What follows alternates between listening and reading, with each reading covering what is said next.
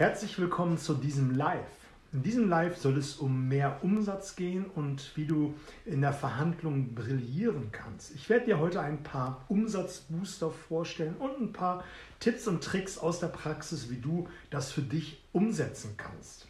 Denn wir werden in diesem Live richtig viel Spaß miteinander haben. Und das, was du heute von mir bekommst, ist Praxis erprobt und vor allem fundiert und wissenschaftlich erprobt. Und wenn du das direkt umsetzt, wirst du deutlich erfolgreicher sein und mehr Spaß haben. Und wenn du dich hier zusätzlich in der Community engagierst, dann werden wir richtig zusammenwachsen und als Familie richtig viel Spaß haben. Und im Vorfeld habe ich mir so ein bisschen Gedanken gemacht, welche Prinzipien ich euch heute verraten werde. Ich habe mal so ein bisschen überlegt, was so im Alltag bei mir gerade so los ist. Und ich muss immer wieder so ein Beispiel bringen von meinem kleinen Sohn. Und kleine Kinder, wenn du selber Kinder hast, weißt du ganz genau, die sind die Meister der Verhandlung. Ich kann noch so häufig Nein sagen und er kommt immer wieder mit einer Nachfrage, ob er es denn vielleicht doch dürfte. So ein klassisches Beispiel, wahrscheinlich kennst du das auch, ist, darf ich etwas Süßes haben? Und wenn er sein süßes Kontingent am Tag schon verbraucht hat, aufgegessen hat, gibt es natürlich ein Nein. Und er akzeptiert es nicht. Bei weitem akzeptiert er es nicht. Und dann fragt er, bitte Papa. Kommt so ein bisschen diese Bitte-Bitte-Nummer und dann gibt es immer wieder ein Nein und dann nur einmal. Versucht er das mit so kleinen Zugeständnissen und da werden wir heute im Live auch nochmal drauf äh, zu sprechen kommen, dass du mit kleinen Zugeständnissen dir viel abholen kannst. Und dann fragt er nur einmal. Und dann muss ich schon immer lachen und lächeln an und sage, Liam, nein. Und dann kommt er nochmal mit einer Frage, Papa, nur ein bisschen. Ich möchte nur ein ganz, ganz kleines bisschen. Lass mich bitte einmal abbeißen. Manchmal verfalle ich dann und sage, ja, ist okay, du hast gewonnen. Oder ich bleibe dann standhaft und es gibt gar nichts. Und warum erzähle ich diese Geschichte direkt zum Anfang? Weil meiner Meinung nach in meiner Wahrnehmung haben die meisten im Vertrieb verlernt, sich immer wieder ein Zugeständnis zu holen und immer wieder am Ball zu bleiben. Und wenn man das mit Charme, Freude, liebevoll und mit einem gewissen Witz macht, dann fühlt sich der andere auch nicht belästigt, der äh, hat Spaß dabei, genauso wie ich, wenn ich mit meinem Sohn in die Verhandlung gehe. Und die große Frage ist doch letztendlich, Warum das so ist? Es ist so, weil wir im Laufe des Lebens immer wieder ein Nein zu hören bekommen. Du bist zu groß, du bist zu klein, du bist zu dick, du bist zu dünn, du bist nicht äh, ausgebildet genug und dann ähm, sollen wir etwas verkaufen. Und dann haben wir auch diese Angst vor Ablehnung. Und Kinder kennen es nicht. Ich hoffe, das kommt bei meinem Sohn sehr, sehr spät oder gar nicht. Meine Intention ist, dass er immer am Ball bleibt und immer versucht, eine Möglichkeit zu finden. Und das solltest du auch für dich tun. Immer versuchen, eine Möglichkeit zu finden, irgendwo doch noch am Ball zu bleiben. Und eins müssen wir uns darüber im Klaren sein. Solange du Knie an Knie mit dem Kunden sitzt, hast du eine Chance. Sonst würde der Kunde sagen, gut, hier ist das Gespräch für mich beendet, ähm, am Telefon würde er auflegen, aber solange du deinen Kunden am Telefon hast, solange du ihm gegenüber sitzt, solange du im Gespräch bist, hast du eine Chance, ihn zu gewinnen. Und die meisten fragen nicht nach dem Auftrag oder sie fragen nur einmal. Und sie fragen mit einer Frage, die total plump ist, in meiner Welt total daneben ist. Die fragen sinngemäß, wollen Sie kaufen, ja oder nein? Und meistens kommt ein Nein. Es kommt ein Nein, weil wir uns schützen wollen. Jeder Mensch will sich irgendwo schützen, geht den Weg des leichten Widerstandes und versucht sich dann so ein Stück weit aus der Affäre zu ziehen und sagt, lieber sage ich Nein, bevor ich eine folgenschwere Entscheidung treffen muss. Und deswegen gibt es viele Prinzipien, auf den einen oder anderen werden wir heute äh, zu sprechen kommen. Aber wenn du eher eine Alternativfrage stellst oder dir kleine Commitments abholst, dann wirst du deutlich schneller zum Ziel kommen und dein Kunde fühlt sich besser zu dir verbunden. Ich möchte auf eine Regel zu sprechen kommen, die sehr, sehr stark ist, aber meiner Meinung nach viel zu selten wirklich in aller Konsequenz umgesetzt wird. Sie ist meiner Meinung nach auch die allerstärkste Regel von diesen fünf oder sechs Grundprinzipien, die es gibt. Und die werden wir heute auch nach und nach in diesem Live durchgehen. Das erste Prinzip ist das Prinzip der Reziprozität oder das Prinzip der Gegenseitigkeit. Das ist eher oder der Wechselseitigkeit. Wir Menschen haben das Bedürfnis, die Schuld beim anderen auszugleichen. Und ich möchte nochmal meinen Sohn bemühen. Ich möchte vielleicht auch dich bemühen. Du warst ja auch irgendwann mal klein gewesen. Und jeder, der ein Kind hat, äh, mal Daumen hoch. Wenn man Kinder auf einen Kindergeburtstag einlädt, dann ist es ja in der Regel so, dass die anderen Eltern dann irgendwann sagen, wenn das eigene Kind dann Geburtstag hat, den musst du einladen, auf den Geburtstag warst du auch. Und wahrscheinlich kennst du das äh, aus deinen Kindheitstagen auch, wenn du gefragt worden bist, sag mal, wen möchtest du zum Geburtstag einladen? Da haben deine Eltern schon ein, zwei Kandidaten gehabt, die unbedingt mit dabei, dabei sein sollen. Einfach, weil du auf den Geburtstag hast. Die wollten die Schuld wieder ausgleichen. Oder wenn du an der Käsetheke im Supermarkt stehst. Du bekommst ein Stück Käse gereicht von einem Käse, den du vielleicht gar nicht kennst oder noch nie probiert hast, wie auch immer. Und du bist dann dabei, entweder diesen Käse zu kaufen in einer, in einer Grammstärke, die du gar nicht äh, wolltest, oder du kaufst deinen Käse, den du sonst kaufst, in einem größeren Stück, einfach nur, weil du dieses Gefühl der Schuld loswerden wolltest. Es gibt dazu ein interessantes Experiment, welches man mal vor einiger Zeit äh, gemacht hat. Man hat in Amerika willkürlich zu Weihnachten Postkarten an Menschen verschickt. An Menschen, die man überhaupt nicht kannte, zu denen man null Bezug hatte. Was ist passiert? Drei von fünf haben zurückgeschrieben. Das ist enorm viel. Also über die Hälfte der Menschen haben einen Menschen zurückgeschrieben aufgrund einer Postkarte, von einem, den sie gar nicht kannten. Und das macht es nochmal ganz, ganz deutlich, wie stark dieses Prinzip ist. Du kennst es vielleicht, wenn du in einer größeren Stadt unterwegs bist, dass dich äh, Menschen ansprechen und dir eine Blume reichen und du nimmst die Blume entgegen und im Gegenzug wollen sie ein paar Münzen von dir haben. Das kommt von der Krishna-Bewegung. Das ist auch schon eine lange Zeit her. Die sind in Amerika betteln gegangen und ähm, ja, das war nicht so erfolgreich. Man mochte diese kahl rasierten Menschen nicht. Und ich hoffe, ich ähm, mochte man nicht und denen hat man nicht so viel Geld gegeben. Und dann hat man die Idee entwickelt, zu sagen, man gibt den Menschen eine Blume und ähm, im Gegenzug erhofft man sich dann eine Spende. Und dann ist man losgegangen, hat Blumen gegeben und hat dann auch eine Spende bekommen. Und jetzt ist es natürlich meiner Meinung nach hier in Deutschland ein bisschen abgelatscht, weil das eher einen anderen Charakter äh, bekommen hat. Aber letztendlich die Grundidee ist dieselbe. Wenn du beispielsweise in, ein, äh, in eine Boutique gehst, da wo ich meine Anzüge äh, kaufe, kriege ich immer, immer ein Kaffee, Espresso, Latte Macchiato gereicht.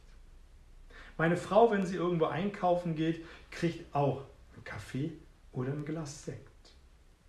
Mal abgesehen davon, dass man dann viel, viel länger im Laden ist, man fühlt sich zu denjenigen sympathisch, man hat ein ganz anderes Verhältnis. Dazu werden wir gleich nochmal kommen zum Sympathiefaktor.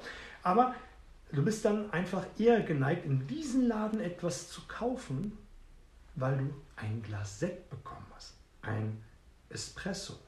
Und da solltest du für dich jetzt einfach mal überlegen, was kannst du in deinem Business tun, um deinen Kunden im Vorfeld es so angenehm wie möglich zu machen und auch dieses kleine Geschenk am Anfang zu machen. Und es ist sehr, sehr mächtig. Lass uns mal ein paar Praxisbeispiele geben, damit es für dich ähm, richtig reell wird. Hast du Bock drauf? Yes! Eine sehr, sehr coole Sache, die du machen kannst, ist direkt am Anfang einer Verhandlung oder im Laufe, aber noch ziemlich am Anfang, beginnst du mit einer Extremforderung. Also eine Forderung, die jenseits von Gut und Böse ist. Mal abgesehen davon, dass es noch der Ankereffekt ist, aber das ist ein anderes Thema. Du machst am Anfang eine extreme Forderung. Und das formulierst du als Bitte. Eine sehr unscheinbare Bitte mit einer Extremforderung dort. Die Gegenseite wird es natürlich ablehnen. Sie wird vielleicht auch ein bisschen erbost sein, das muss man an dieser Stelle in Kauf nehmen. Aber der Trick dahinter ist, anschließend kommst du entweder direkt oder ein paar Minütchen später mit deiner eigentlichen Bitte, mit deinem eigentlichen Vorhaben, was du hast.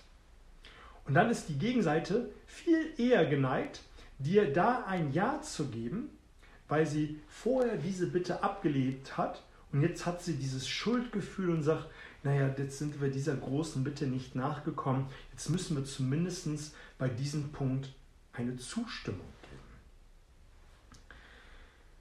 Was du auch gut machen kannst, ist, dass du am Anfang einer Verhandlung etwas Gegenteiliges tust. Also keine große Bitte in den Raum stellst, sondern viele kleine Zugeständnisse machst. Das musst du dir natürlich im Vorfeld, in der Vorbereitung genau überlegen und dann überlegst du dir auch, was mich nichts kostet. Was hat vielleicht einen geringeren Wert, was für die Gegenseite einen größeren Wert hat, was kostet mich vielleicht nur der Einkaufspreis von meinem Produkt, hätte aber für die Gegenseite einen enormen Wert oder einfach nur einen bestimmten Gegenwert. Das Prinzip ist dabei, dass du am Anfang direkt zwei, drei Dinge zustimmst von den Dingen, die du dir im Vorfeld überlegt hast. Und dann ist die Gegenseite natürlich dann auch viel eher bereit zu sagen, naja, also dann äh, wollen wir ähm, den Punkt mit der ähm, verkürzten Zahlungsziel nicht so sein, da sind wir mit dabei. Und schubs, hast du ein Zugeständnis äh, dadurch erlangt. Ein sehr, sehr schönes Mittel. Ein schönes Mittel ist auch, und ein schönes Mittel ist es auch, aber da bitte um Vorsicht, dass du das abcheckst mit deinem Unternehmen und auch guckst, wie die Compliance-Richtlinien in deinem Unternehmen sind, dass du hin und wieder ein Geschenk in Form eines Weines, eines ähm, kleines, äh, kleinen Goodies am Anfang des Gespräches gibst. Damit löst du auch eine Art äh, Schuldgefühl aus ähm, und der andere ist dann äh, natürlich bereit, dir dann auch etwas zurückzugeben. Was gut funktioniert, ist, wenn man an dieser Compliance-Geschichte scheitert und ich bin eher ein Freund davon, etwas ganz anderes zu machen. Wenn du im Vorfeld deine Hausaufgaben gemacht hast, wenn du dich mit deinem Kunden beschäftigt hast, wenn du dich darum gekümmert hast, was für ein Mensch das ist, dann weißt du auch etwas über die Hobbys du weißt, was für ein Mensch das ist und am Anfang bringst du ein, vielleicht einen Zeitungsartikel zu seinem Hobby. Du schickst ihm vielleicht auch einen Link im Vorfeld zu seinem Hobby oder zu irgendeinem interessanten Thema, welches deinen Kunden interessiert. Und dadurch, dass du ihn, also dass du dich für ihn interessiert hast und dass du dich um ihn gekümmert hast und dass du Wertschätzung gezeigt hast, wird er dir das Gleiche tun und im Gespräch dir zurückzahlen im Internet funktioniert es auch enorm. Enorm in dem Sinne, dass Freebies gegeben werden, dass es ein kostenloses Erstgespräch gibt. Das sind nochmal Dinge, die du tun kannst, um im, im Anfang äh, ein, eine Schuld auszugleichen. Was auch gut funktioniert ist, dass wenn du den Auftrag erhalten hast, dass du etwas mit dazu gibst. Was meine ich damit? Dass du mehr lieferst, als wie du versprochen hast. Dein Kunde kriegt dein Produkt, deine Dienstleistung und du gibst irgendetwas drauf, was natürlich vielleicht, was natürlich nicht diesen riesigen Gegenwert hat. Aber dein Kunde ist so begeistert darüber, dass du die Extrameile gegangen bist, dass er nicht nur frohe Kunde über dich und dein Unternehmen tut, sondern er hat dann auch die Erwartungshaltung und auch äh, die Freude, nochmal bei dir zu kaufen, mit dem Gedanken, hey, bei denen habe ich beim letzten Mal nur das haben wollen und ich habe noch das und das zusätzlich bekommen. Dann hast du einfach einen Vertrauensvorschuss. Er kauft lieber wieder bei dir, weil du mehr gegeben hast und hast einfach wieder eine Schuld erzeugt, die dein Kunde bei dir ausgleichen will. Lass uns mal zum nächsten Prinzip kommen, das Prinzip der Sympathie. Ich hatte es eben schon so ein bisschen angesprochen, indem du dich für den anderen interessierst, einfach mal schaust, was für ein Mensch das ist und einfach ja, dich für ihn interessierst. Wir, wir machen Menschen, wir machen Geschäfte mit Menschen, die wir mögen. So ist es richtig. Wir machen Geschäfte mit Menschen, die wir mögen. Und wen mögen wir? Menschen, die ähnlich sind, die so in etwa sind wie wir. Ich hatte in meinem letzten Live darüber gesprochen, dass du deinen Kunden erkennen sollst. Ich möchte das nochmal in diesem Rahmen kurz aufgreifen. Wenn dich das interessiert, geh ins letzte Live. Erkenne deinen Kunden, hieß es, glaube ich, oder durchschaue deinen Kunden. Und da ging es darum, dass du dich einfach mal zurücknimmst im Verkaufsgespräch und einfach mal auf den Menschen achtest, mit dem du zu tun hast. Es gibt Menschen, die sind hinzuorientiert, das heißt, die wollen Ziele erreichen. Das formulieren sie dann auch ähm, im Verkaufsgespräch und auch dann in der Verhandlung. Ich möchte äh, einen guten Body, ich möchte gut aussehen, ich möchte eine gute Figur am Strand machen, wenn es um eine Fitnessmitgliedschaft geht. Der andere würde sagen, der weg von orientierte, naja, also ich will nicht, ich will keine Rückenschmerzen mehr. Ich möchte nicht mehr so außer Atem sein, wenn ich in den dritten Stock muss, weil der Fahrstuhl kaputt ist. Also er verwendet Wörter wie kein, nicht, also Pro Problemvermeidungswörter. Dann gibt es Kunden, die sind sehr global. Wenn du die, wenn du die fragst, ähm, wie soll das Produkt sein? Gut. Wie finden Sie es? Ja, okay. Also die sind sehr kurz angebunden und verwenden sehr allgemeine Wörter. Ein detailliert orientierter Mensch, der würde eher ins Detail gehen. Also ich finde das echt gut. Und den Punkt, den Sie angesprochen, was die Altersvorsorge angeht, gerade mit dem Auszahlungsplan, der gefällt mir besonders gut. Und besonders gut gefällt mir die Staffelung nach oben, was über die Jahre alles erreicht werden kann. Da geht er nochmal mehr ins Detail und er erzählt ein bisschen mehr zu dem Produkt und zu der Dienstleistung, was ihm gut gefällt oder auch von seinen Sorgen, Wünschen und Nöten. Und da darfst du dann dich in dem Moment anpassen. Ich sage ja immer wieder in meinen Coachings, Workshops und ähm, Online-Trainings, der flexiblere bestimmte System. Letztendlich möchtest du etwas vom Kunden. Der Kunde möchte in der Regel nichts von dir. Der möchte vielleicht ein gutes Produkt. Und heute ist es so, dass es alles ersetzbar ist. Und der Unterschied macht der Verkäufer, die Verkäuferin. Der macht den Unterschied.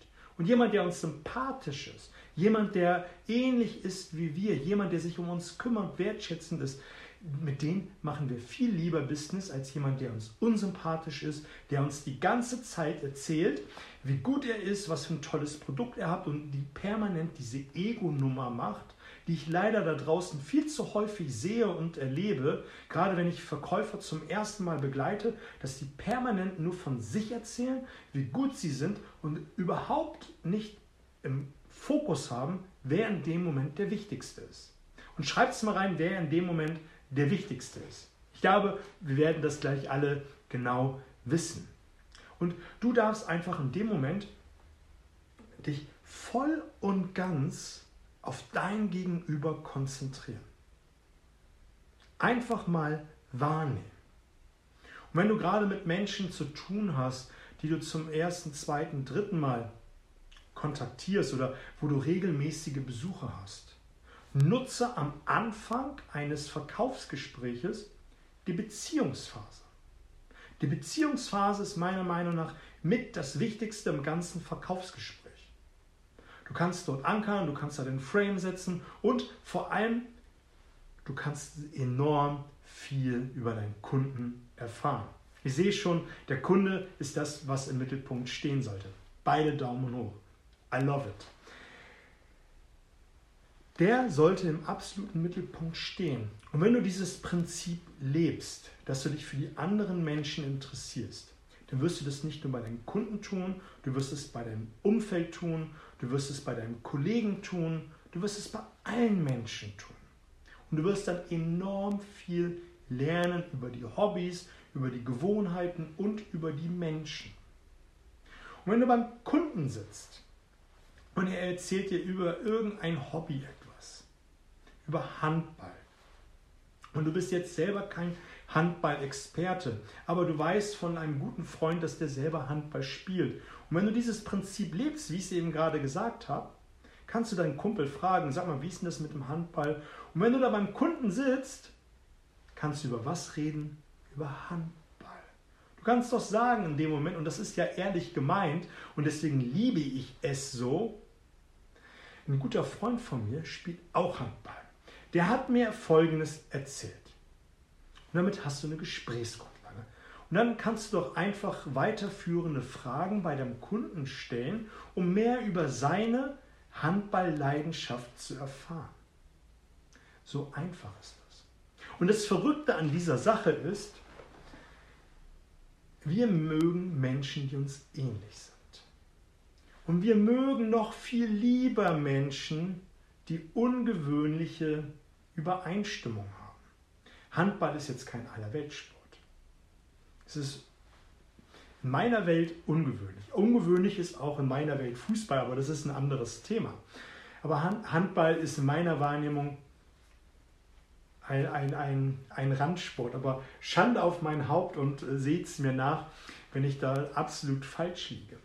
Was ich damit einfach nur sagen will, ist, wenn du dich für Menschen interessierst und einfach von allen möglichen so ein bisschen Ahnung hast und du kannst mit dem Kunden zumindest zwei, drei Sätze darüber sprechen. Und wenn du dich dann wirklich für den Menschen interessierst, dann wird er auch mehr erzählen. Und dadurch, dass du einfach zwei, drei Sätze dazu sagen konntest, und vielleicht kennst du das auch aus deinem Urlaub, wenn du irgendwo in einem Urlaubsland bist, was nicht so touristenbehaftet ist, und du zumindest ein paar Wörter in der Landessprache sprechen kannst was passiert dann? Menschen sind begeistert. Und so ist dein Gegenüber auch. wenn du dann einfach nur erwähnst, ich habe den guten Freund, der hat auch Handball, der hat mir das und das erzählt, dann siehst du oft einfach schon das Grinsen deines Gegenübers äh, leuchten. Und wenn du einfach dann auch noch im Hinterkopf hast, dass du nach ungewöhnlichen Übereinstimmungen suchst, desto sympathischer äh, wirkst du dann Dann hast du einfach immer wieder eine Gesprächsgrundlage. Und wenn wir jetzt an das äh, erste Prinzip denken, der Reziprozität, dass du dann vielleicht etwas Interessantes über Handball herausgesucht hast und ihn dann zum nächsten Termin mitbringst oder etwas über bestimmte Autos oder über Fußball oder whatever, dann will er dann diese Schuld ausgleichen. Sehr, sehr mächtig ist auch Lob und Anerkennung. Ich habe mir ein Zitat aufgeschrieben, das konnte ich mir in dieser Eile nicht merken. Und zwar hat Sigmund Freud gesagt, gegen Kritik kann man sich wehren, gegen Lob nicht. Gegen Kritik kann man sich wehren, gegen Lob nicht. Vorausgesetzt, das Lob ist ehrlich, wertschätzend und auch begründet. Ich mag nicht diese schmierigen Vertreter, die in ein Büro reinkommen und dann erstmal alles lobhudeln, was es nicht so gibt, in diesem Büro zu sehen. Und in so einem Büro kann man enorm viel sehen. Du kannst über persönliche Interessen sehen, du kannst sehen, welche Leidenschaften er hat, wie derjenige getickt, ob er aufgeräumt ist, strukturiert ist und, und, und. Aber die meisten fangen an und machen irgendeine Lobhudelei für das, was sie gerade sehen. Und in den meisten Fällen wird es durchschaut. Kennst du das? Yes. Die meisten kennen es. Aber wenn du Lob ehrlich, wertschätzend, anerkennend und auch vor allem begründest, dann kommt es richtig an. Du könntest so etwas sagen wie, also dem Pförtner, den sie dort unten beschäftigen, das ist ein ganz toller Mann. Weil er hat mir nicht nur gezeigt, wo mein Parkplatz ist, er hat mir auch anschließend in aller Freundlichkeit erklärt, wie der Weg zum Fahrstuhl ist, in welche Etage ich muss und an welche Dame ich mich dann wenden muss. Also so einen fähigen Mitarbeiter habe ich selten erlebt.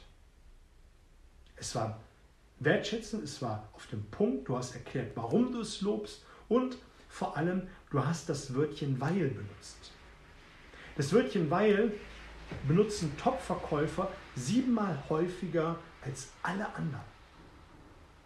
Sie verwenden permanent in Gesprächen das Wörtchen weil, deswegen, also sogenannte Begründungskonjunktion. Nur mal so viel dazu. Du hast es begründet, das Lob. Und dein Gegenüber sitzt da und denkt sich, wow, ja, da hat jemand mal wirklich auf den Punkt das gelobt. Oder du lobst äh, die Einrichtung im Büro. Also so ein geschmackvolles, eingerichtetes äh, Büro habe ich selten gesehen. Wenn Sie sehen, was ich, äh, wenn Sie wüssten, was ich schon alles gesehen habe, weil ich komme ja viel rum und da sehe ich einige Büros und das, was ich hier sehe, sehe und auch die Details, die Sie hier verarbeitet haben und auch das Bild, also so oder so ähnlich. Ne? Ich denke, du hast verstanden, um was es geht, oder? Yes. Und dadurch hast du einfach nochmal einen, einen Sympathiepunkt gewonnen. Der nächste Punkt, den ich mir dazu aufgeschrieben habe, ist einfach, dass du die ganze Zeit, wenn du beim Kunden bist, ihn absolut in den Fokus setzen solltest. In dem Moment ist er die wichtigste Person. Ich hatte es zwar eben schon einmal gesagt, aber es ist mir so, so wichtig, weil es in meiner Wahrnehmung zu sehr vernachlässigt wird, zu häufig nicht gemacht wird, weil man ist vielleicht im letzten Termin, man ist im nächsten Termin, man ist gedanklich im Wochenende, man ist vielleicht auch schon bei der Sportmannschaft am Abend, man ist überall, aber nicht beim Kunden. Und wir Menschen spüren das. Wir Menschen wollen was? Gesehen werden. Also fokussiere dich auf dein Gegenüber und habe vor allem Respekt, Anerkennung und Stil. Wenn ich Kunden habe, das habe ich auf Messen so gemacht, das habe ich äh, gemacht, wenn ich äh, Kunden bei mir im Büro hatte. Ich habe sie immer respektvoll und vor allem mit Stil behandelt. Es sind solche Kleinigkeiten, letztendlich sind es die winzig Kleinigkeiten, dass du ihn zum Ausgang begleitest. Die meisten machen nämlich nur das, sie begleiten ihn bis bisschen auf den Flur, maximal bis ähm, zum Büroende. Der muss dann vielleicht durch den Markt, durch den Rest des Büros alleine gehen, äh, nach dem Motto, sie wissen ja, wo der Ausgang ist. Und wenn du richtig Stil hast, begleitest du den Kunden bis zur Tür und vielleicht noch ein Stückchen weiter bis zum Auto.